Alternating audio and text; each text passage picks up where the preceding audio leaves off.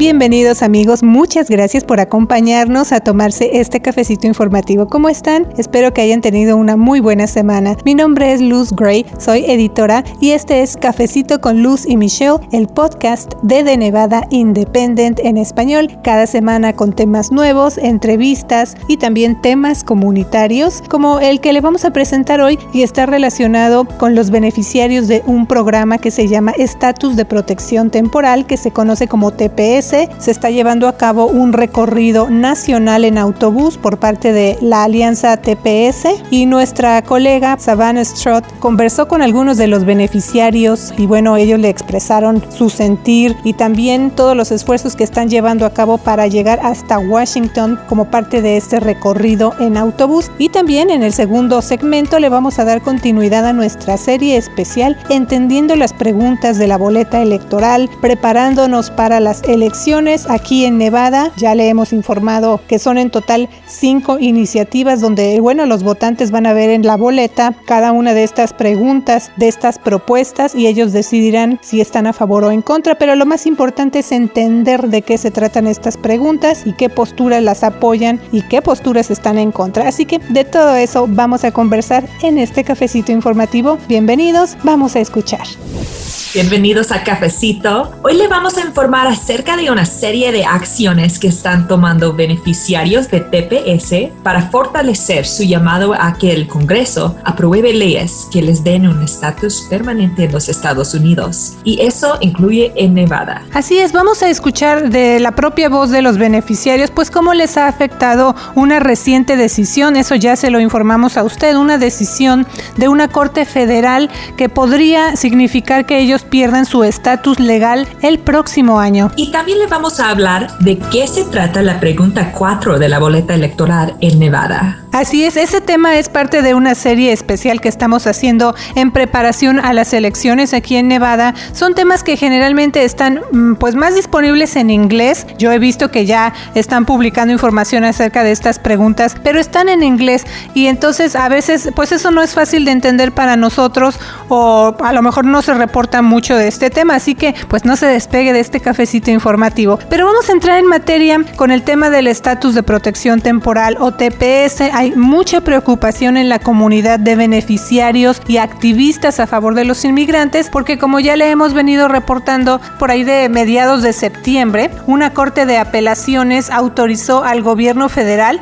a que continúe con su plan de terminar el TPS para El Salvador, Nicaragua, Haití, Sudán, Nepal y Honduras. Hay que recordar que el TPS brinda estatus legal temporal y renovable a quienes no pueden regresar a sus países debido, por ejemplo, a guerras, desastres u otras crisis. Entonces, la administración Trump anunció en 2018 la cancelación paulatina del TPS por considerar que ya no existen las condiciones que llevaron al gobierno de los Estados Unidos pues a otorgar este programa de ayuda humanitaria a estos países eh, participantes que ya mencionamos.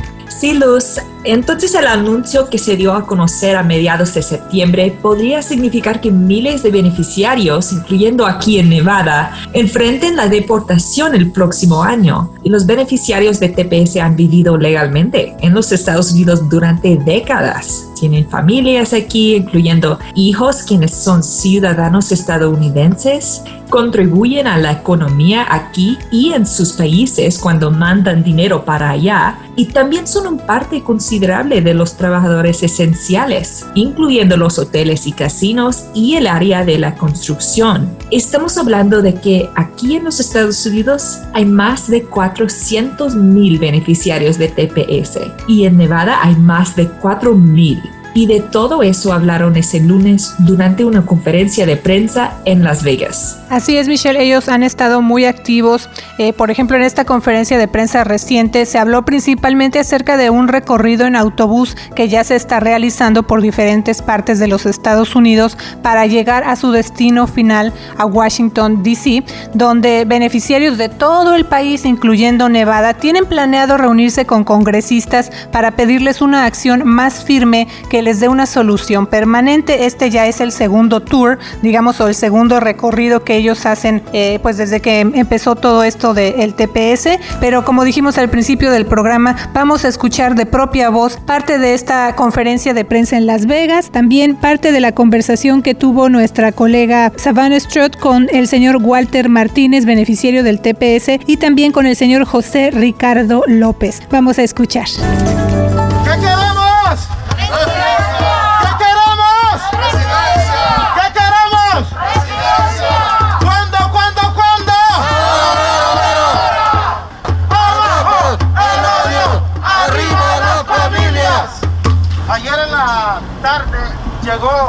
Que es la jornada por la justicia. Nos complace decirnos que nuestra lucha ha seguido por tres años y no vamos a parar para lograr la residencia permanente. Lo que hizo la Corte no nos da miedo, porque no nos dio miedo hace tres años que la administración del presidente decidió terminar el programa TPS. Sabemos que la lucha no es fácil, pero nosotros tenemos la fe y la confianza en Dios que vamos a lograr la victoria. Muchos en la industria hotelera, en restaurantes, en fábricas, siguen trabajando a pesar de la pandemia. Ahora quiero presentarles a otra residente de Nevada, una tepeciana que ha luchado y ha logrado el sueño americano. Ella es Floricela López. Buenas tardes a todos. Yo creo que he logrado el sueño americano. No fue fácil y sé cuál duro es el camino hasta este momento, pero la marcha sigue, la lucha sigue y no nos cansamos. Estamos luchando por un derecho que hemos ganado con trabajo, honestidad, cumpliendo leyes. Por eso creo que no merecemos la residencia. Yo soy de El Salvador, vine a este país hace más, ah, en el 2001. Tengo TPS, soy portador del TPS. Yo vine a este país porque mi mamá se vino joven una mujer que quedó viuda, mi padre murió cuando estábamos pequeños. Ah, lamentablemente la situación en nuestros países, en El Salvador, es muy difícil. Mi mamá no tenía apoyo de nadie y tuvo que venir a buscar el sustento de nosotros. Ah, mi mamá ahora es, es, residente y yo vivo acá, tengo eh, hermanos acá también, tengo tíos, primos, pues ahora con esta situación que tenemos de la corte, prácticamente quedamos en el aire. ¿Y está en uh, el viaje de autobús? Eh, yo estoy uh, supuesto a subir en una o dos semanas para seguir recorriendo las demás ciudades. Lastimosamente no lo puedo hacer ahora por mi trabajo. ¿Estuvo en el primer viaje del autobús? Sí. La primera jornada nos sirvió de mucho, ganamos mucho tiempo, hemos tenido tres años en, en la batalla legal pero ahora se nos llegó el, fin. Entonces, la urgencia es hacerles conciencia a los congresistas y a los senadores. Si bien es cierto, ellos se han manifestado a favor del TPS, pero queremos que tomen liderazgo, que tomen una voz para que nos puedan ayudar a resolver este problema. ¿Tiene miedo de COVID-19 en este viaje? Eh, no, realmente en el bus no va mucha gente. Estamos tomando todas las medidas necesarias para que esto no sea así. Incluso hoy en la mañana fueron las 20 personas que están en el bus a hacerse el examen del COVID. Se van a estar realizando periódicamente los exámenes para que no corramos el riesgo. ¿Qué ley es, ah, específico ah, quiere de los, uh, los congresistas? Lo fenomenal sería una, una reforma migratoria comprensiva, porque nosotros del TPS podremos ser una parte, pero también está DACA, pero también hay 11 de millones de inmigrantes que no tienen un estatus. Entonces, también nuestra voz va más allá de eso. Estamos exigiendo también al Congreso que piense en esas familias, en esas personas que no tienen un estatus para poder trabajar legalmente en este país. Eh, lo que le hago es un llamado a toda la comunidad migrante, a, todas las etnias que hay en este país, a la, raza negra, que ha sido en estos momentos hay una situación muy difícil, que decirles que nosotros también sentimos el dolor de ellos. Y yo creo que la mayoría del pueblo americano también siente ese dolor.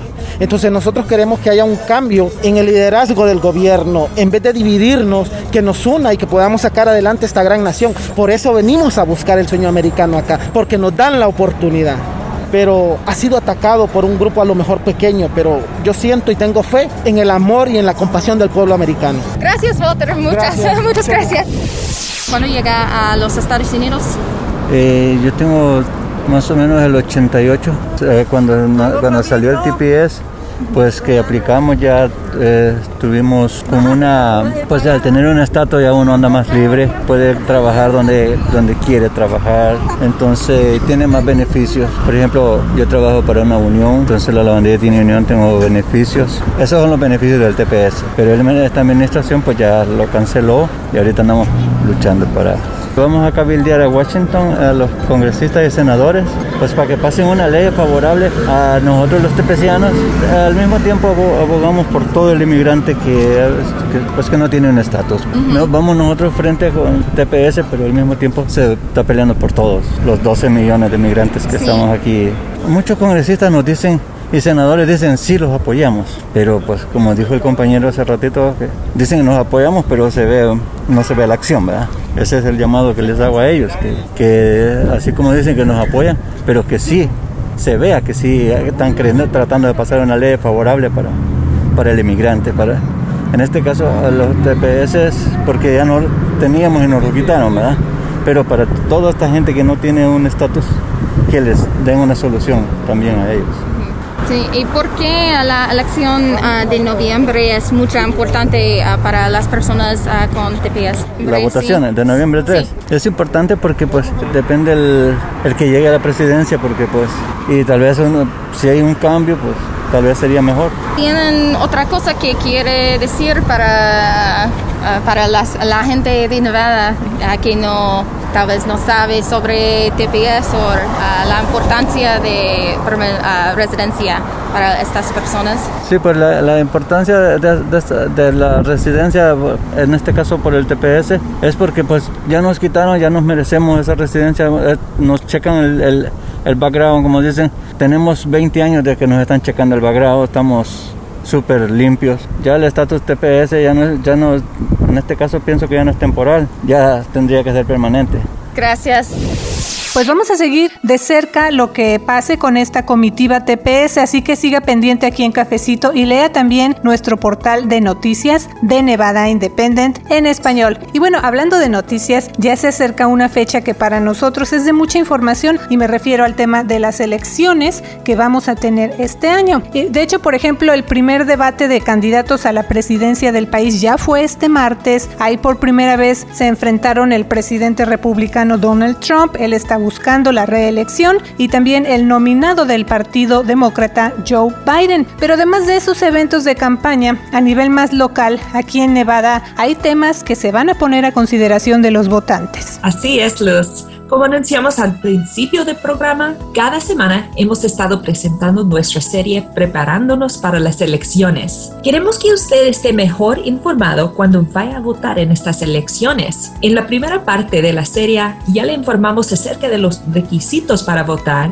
y de la votación por correo. Así es, ya mencionamos que la elección general está prácticamente a la vuelta de la esquina, el tiempo está pasando muy rápido. Esto va a ser el 3 de noviembre, pero también vamos a tener una votación temprana temprana para la elección general. Esto va a ser a partir del sábado 17 de octubre hasta el viernes 30 de octubre. Y también es muy importante acordarse de que para poder votar la persona tiene que ser ciudadano estadounidense, estar registrado para votar, tener 18 años o ser mayor de 18 años para el día de la elección.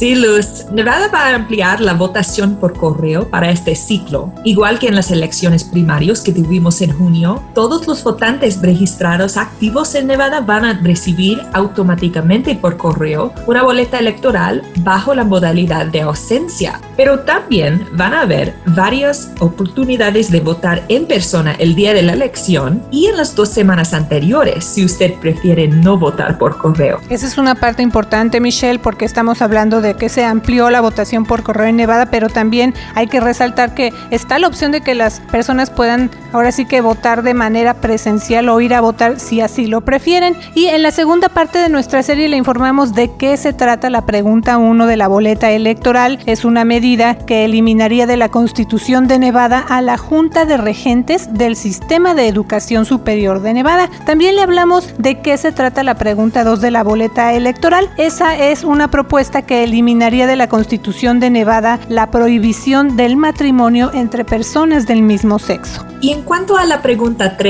También le informamos que es una medida para cambiar el proceso de indultos y conmutación de sentencias en Nevada. Cuando las personas en Nevada salen de prisión, automáticamente obtienen el derecho de votar, pero otros derechos civiles como poseer un arma o servir como jurado quedan fuera de su alcance. Entonces, para recuperar esos derechos se necesita obtener un perdón. Y justamente de eso se trata la pregunta 3. Acuérdese usted que en total vamos a ver cinco preguntas en la boleta electoral y hoy toca el turno de la pregunta 4. Una medida o propuesta para agregar los derechos del votante a la constitución estatal. Si usted va a votar en persona una casilla en Nevada en estas elecciones, es muy probable que vea información donde se muestre pues cuáles son sus derechos como votante. Y en este ciclo electoral, los electores de Nevada van a tener la oportunidad de agregar a la constitución estatal una lista de 11 derechos y privilegios de voto.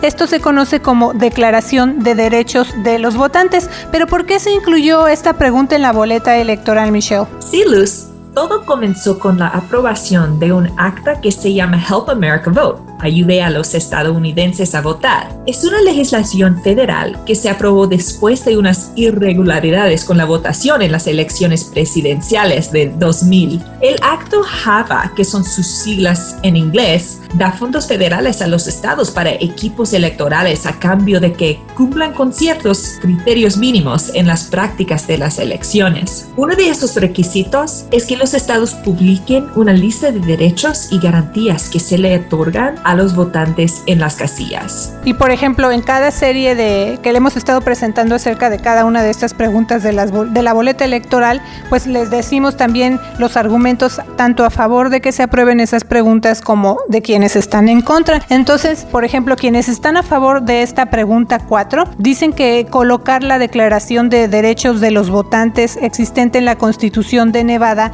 daría varias garantías constitucionales simples pero significativas para proteger tanto a los votantes como a la integridad de las elecciones. Ellos también dicen que como los requisitos actuales han estado en la ley estatal durante casi dos décadas, debería haber poco o ningún costo de implementación si se mejora esta medida. Quienes no están a favor de la pregunta 4 argumentan que los derechos electorales básicos ya están consagrados en las constituciones federales y estatales y dicen que esa propuesta es una solución en busca de un problema. Los opositores también dicen que los derechos de voto son vitales, pero que las formas que adoptan pueden cambiar a medida que evolucionan las formas en que votamos y llevamos a cabo las elecciones. Y bueno, Michelle, ¿cuándo se incorporó esa disposición en Nevada? Eso fue en 2003, cuando los legisladores de Nevada aprobaron una nueva ley que agrega muchos de esos nuevos requisitos de Java bajo una protección que se llama Declaración de Derechos de los Votantes. Y entonces ese es el documento que usted va a encontrar en cualquier casilla de votación aquí en Nevada. Y se me hace interesante porque podríamos pensar que los electores solo tienen ese único derecho de emitir su voto y ya, pero pues hay más. Entonces esa declaración de derechos de los votantes es una lista, como ya mencionamos, que contiene 11 derechos y garantías para todos los votantes. Así es, Luz. Eso incluye, por ejemplo, aspectos como el derecho de recibir una boleta electoral en la que aparezca claramente una identificación de los candidatos, el derecho a votar sin que los electores sean intimidados, amenazados o coaccionados, el derecho a que se contesten preguntas acerca de los procedimientos para votar y también el derecho a votar si usted está haciendo fila cuando cierren las casillas el día de la elección. Aquí en Nevada las casillas van a cerrar en punto de las 7 eh, por la noche el día de la elección. Si usted llega después, ya no va a poder votar, pero si está en la fila al dar las 7, no lo pueden regresar. Y eso es muy importante también mencionarlo, Michelle, porque a veces llega uno, no sé, 7 con 2 minutos, o sea, ya despuesito de las 7 y dice, no, pues todavía alcanzo, pero eso ya no va a ser posible, ¿verdad? Si llega la persona después de las 7 de la noche. Sí, Luz, um, y a veces durante las elecciones vemos filas muy largas afuera de las tiendas o los supermercados y toda la gente en la fila puede votar. Si, la si no pueden votar hasta 10 ah, por la noche, sí, todo bien, pero tienen que estar en la fila al punto de 7. Así es, al punto de las 7. Y bueno, otras disposiciones que se encuentran en esta Declaración de Derechos de los Votantes son, por ejemplo, el derecho a devolver una boleta anulada y recibir una boleta de reemplazo, recibir también una boleta electoral de muestra que sea precisa, que tenga bien la información y que se entregue a tiempo o de manera oportuna, porque así está dispuesto en la ley de Nevada, o también tener acceso igualitario al sistema electoral sin que haya discriminación, eso entre otros. Y también hay que mencionar que si bien la Declaración de Derechos de los Votantes ha estado vigente durante casi dos décadas, en el 2017, Michelle, los legisladores demócratas empezaron el proceso de agregar esa lista de derechos a la Constitución de Nevada. Sí, los, eso es porque los partidarios de la pregunta 4 dicen que el derecho de votar es un pilar fundamental de la democracia en los Estados Unidos y se debe reiterar en la Constitución de Nevada. Sabemos que todo eso es mucha información y puede sonar muy complicado, pero no se preocupe porque además de esta serie especial que le estamos presentando para entender de qué se trata en cada una de las cinco preguntas, también tenemos un resumen en video. Solo vaya a nuestra página de Facebook, nos encuentro como The Nevada Independent en español. Ahí tenemos una lista fácil de encontrar con esos videos. Si haga de cuenta usted que es un resumen, pero en video, de todo esto que le estamos informando, así que es un material que preparamos con mucho gusto para usted, con mucha dedicación, para que pues se tome su tiempo y como decimos, sepa qué preguntas va a encontrar en la boleta electoral, las entienda antes de que llegue el día de la elección para que usted ya esté bien preparado y pues no le caiga así de sorpresa y estas preguntas de qué se trata, ¿no? Así que bueno, pues también pueden compartir estos videos, esta información entre sus contactos y con esa información, como digo, esperamos poner un granito de arena para que usted esté mejor preparado a la hora de votar. Y la próxima semana vamos a concluir esta serie especial de las cinco preguntas de la boleta electoral de Nevada, así que no se pierda Cafecito con Lucy Michelle. Yo le mando muchos saludos y como siempre le deseo que tenga una semana llena de éxito. Soy Luz Gray, editora con The Nevada Independent en español. Y soy Michelle Rendells, editora asociada con el sitio de noticias por internet The Nevada Independent en español. Nuestro estado, nuestras noticias, nuestra voz. The Nevada Independent en español presenta ¿Qué debo conocer acerca de la elección de noviembre en Nevada? Igual que en las elecciones primarias que hubo en Nevada en junio de este año, todos los votantes registrados activos en el estado van a recibir automáticamente por correo una boleta electoral bajo la modalidad de ausencia. La votación en persona estará disponible en todos los condados, pero en Washoe y Clark ahora los electores también verán docenas de lugares para ir a votar en persona si así lo desean. Todos los condados estarán disponibles para votar de manera anticipada y el día de la elección. ¿Qué necesito saber para llenar una boleta por correo? Las instrucciones vienen en el sobre de cada boleta. Acuérdese de firmar el exterior del sobre. Las firmas se utilizan para confirmar la identidad de un votante, por lo que si no hay firma, el voto no se contará. Si hay problemas con una firma o no parece coincidir con la que hay en archivos, los funcionarios electorales del condado se comunicarán con el votante para un proceso de verificación de firma. Los funcionarios electorales también piden que no se incluya más de una boleta en el sobre del correo que usted tendrá que enviar. Gracias por habernos acompañado a una emisión más de Cafecito con Luz y Michelle. Un programa de noticias y temas comunitarios producido por The Nevada Independent en español. Un sitio informativo, no partidista y sin fines de lucro, enfocado a un periodismo ético. The Nevada Independent en español. Nuestro estado, nuestras noticias, nuestra, nuestra voz. voz.